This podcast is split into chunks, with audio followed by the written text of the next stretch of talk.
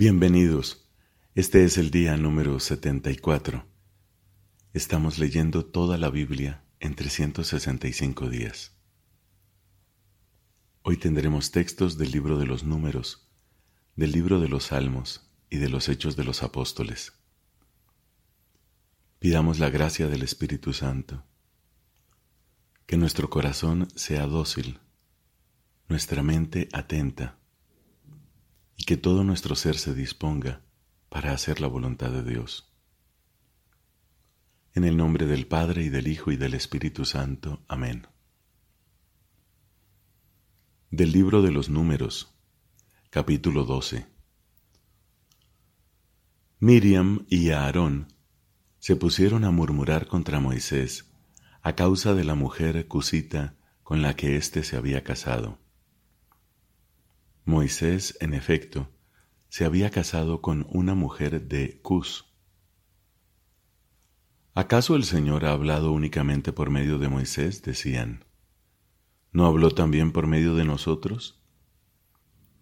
Y el Señor oyó todo esto. Ahora bien, Moisés era un hombre muy humilde, más humilde que cualquier otro hombre sobre la tierra. De pronto, el Señor dijo a Moisés, a Aarón y a Miriam, Vayan los tres a la carpa del encuentro. Cuando salieron los tres, el Señor descendió en la columna de la nube y se detuvo a la entrada de la carpa. Luego llamó a Aarón y a Miriam. Los dos se adelantaron y el Señor les dijo, Escuchen bien mis palabras. Cuando aparece entre ustedes un profeta, yo me revelo a él en una visión, le hablo en un sueño. No sucede así con mi servidor Moisés. Él es el hombre de confianza en toda mi casa. Yo hablo con él cara a cara claramente, no con enigmas, y él contempla la figura del Señor. ¿Por qué entonces ustedes se han atrevido a hablar contra mi servidor Moisés. Y lleno de indignación contra ellos, el Señor se alejó. Apenas la nube se retiró de encima de la carpa, Miriam se cubrió de lepra, quedando blanca como la nieve. Cuando Aarón se volvió hacia ella y vio que estaba leprosa, dijo a Moisés, Por favor, Señor, no hagas pesar sobre nosotros el pecado que hemos cometido por necedad. No permitas que ella sea como el aborto que al salir del seno materno ya tiene consumida la mitad de su carne. Moisés invocó al Señor diciendo, Te ruego, Dios, que la cures. Pero el Señor le respondió, Si su padre le hubiera escupido en la cara, ¿no tendría que soportar ese oprobio durante siete días? Que esté confinada fuera del campamento durante siete días, y al cabo de ellos vuelva a ser admitida. Así, Miriam quedó confinada fuera del campamento durante siete días, y el pueblo no reanudó la marcha hasta que fue admitida de nuevo. Después el pueblo salió de Haserot y acampó en el desierto de Parán. El Señor dijo a Moisés, Envía unos hombres a explorar el país de Canaán que yo doy a los israelitas. Enviarás a un hombre por cada una de sus tribus paternas, todos ellos jefes de tribu. Entonces Moisés los envió desde el desierto de Parán, según la orden del Señor. Todos estos hombres eran jefes de los israelitas, y sus nombres eran los siguientes. Por la tribu de Rubén, Samuá, hijo de Zacur. Por la tribu de Simeón, Safat, hijo de Jorí. Por la tribu de Judá, Caleb, hijo de Iefune. Por la tribu de Isaacar, Igal, hijo de José. Por la tribu de Efraín, Oseas, hijo de Nun. Por la tribu de Benjamín, Paltí, hijo de Rafú. Por la tribu de Zabulón, Gadiel, hijo de Sodí. Por la tribu de José, o sea, por la tribu de Manasés, Gadí, hijo de Susí. Por la tribu de Dan, Amiel, hijo de Gemalí. Por la tribu de Aser, Setur, hijo de Miguel. Por la tribu de Neftali, Nahbi, hijo de Vofsi.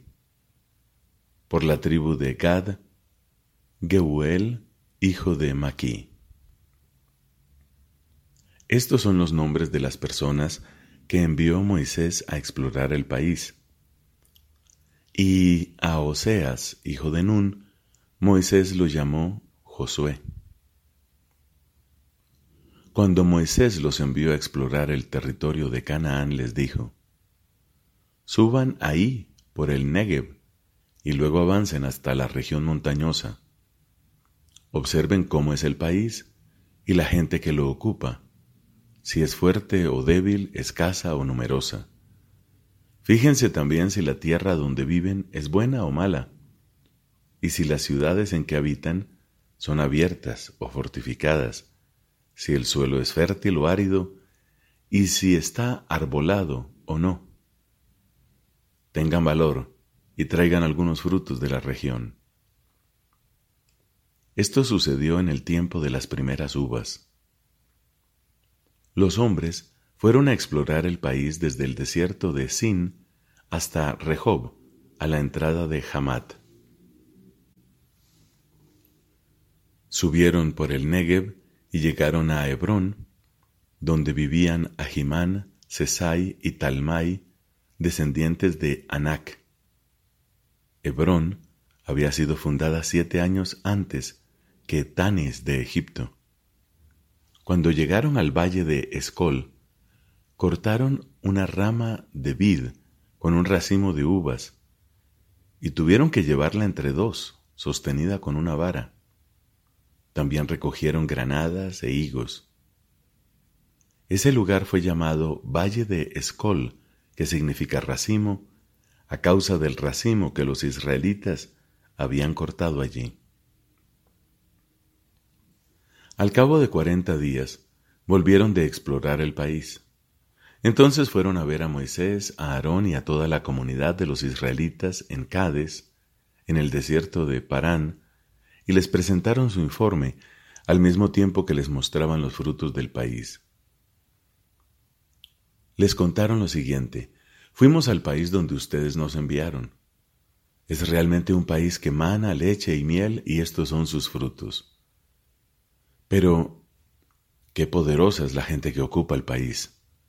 Sus ciudades están fortificadas y son muy grandes.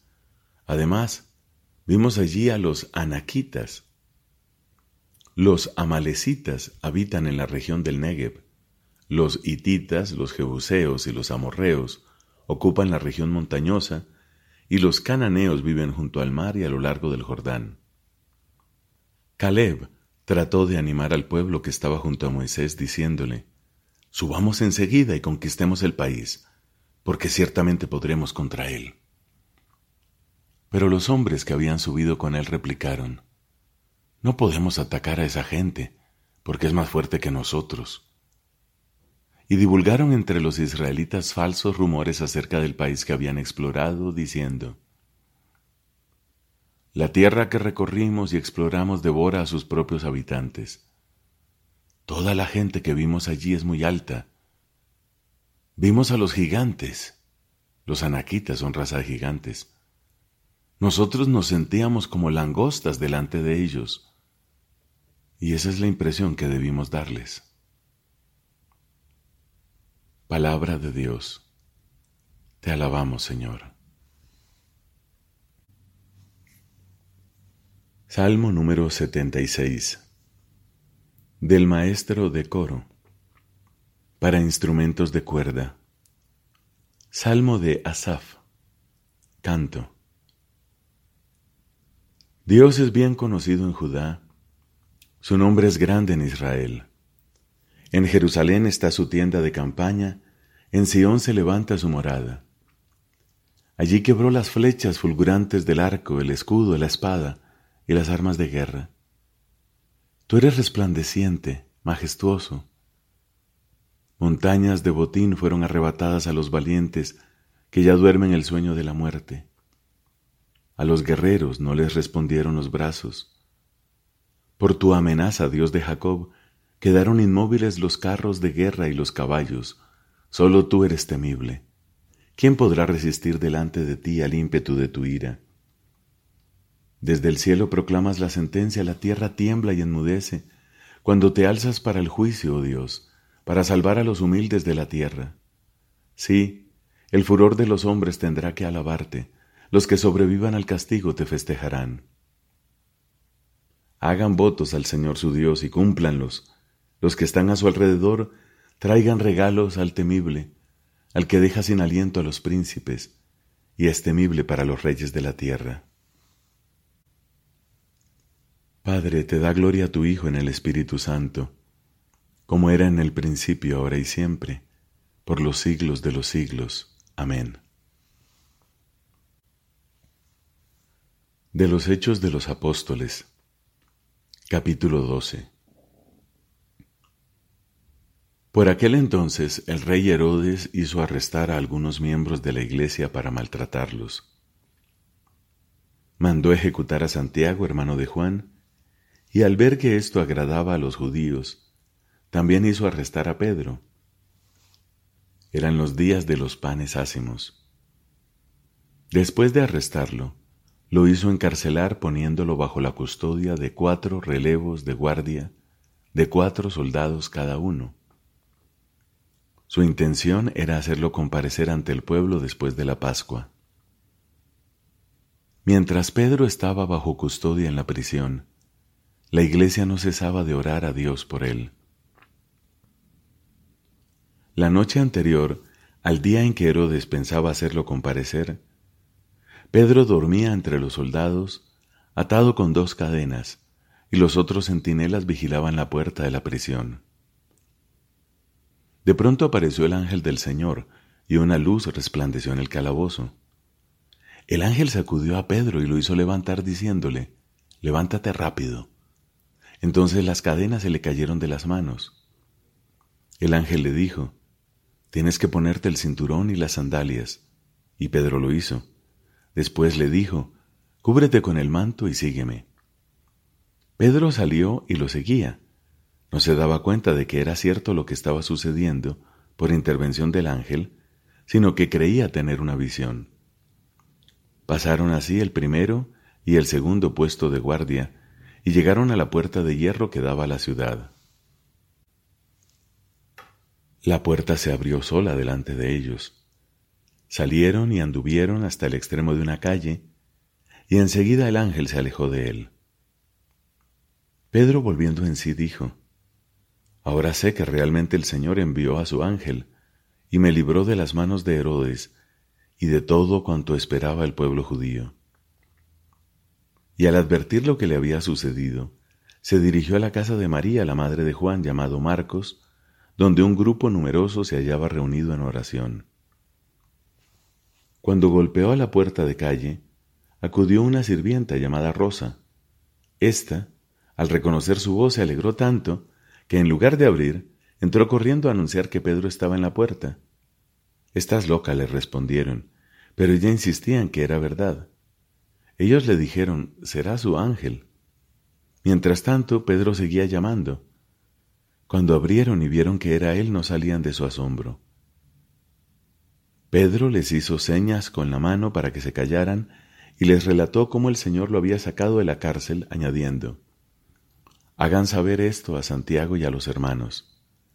Y saliendo de allí se fue a otro lugar. Cuando amaneció se produjo un gran alboroto entre los soldados, porque no podían explicarse qué había pasado con Pedro. Herodes lo hizo buscar, pero como no lo encontraron, Después de haber interrogado a los guardias, dio orden de ejecutarlos. Luego descendió de Judea a Cesarea y permaneció allí. Herodes estaba en grave conflicto con los habitantes de Tiro y Sidón. Estos se pusieron de acuerdo para ir a verlo, y después de haberse conquistado a Blasto, el camarero del rey, solicitaron la reconciliación ya que importaban sus víveres del territorio del rey.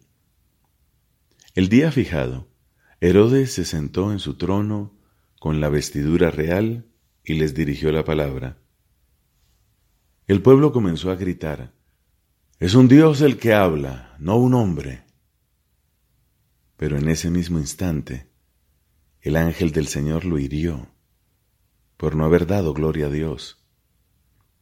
Y Herodes murió carcomido por los gusanos. Mientras tanto, la palabra de Dios se difundía incesantemente. Bernabé y Saulo, una vez cumplida su misión, volvieron de Jerusalén a Antioquía, llevando consigo a Juan, llamado Marcos. Palabra de Dios. Te alabamos, Señor.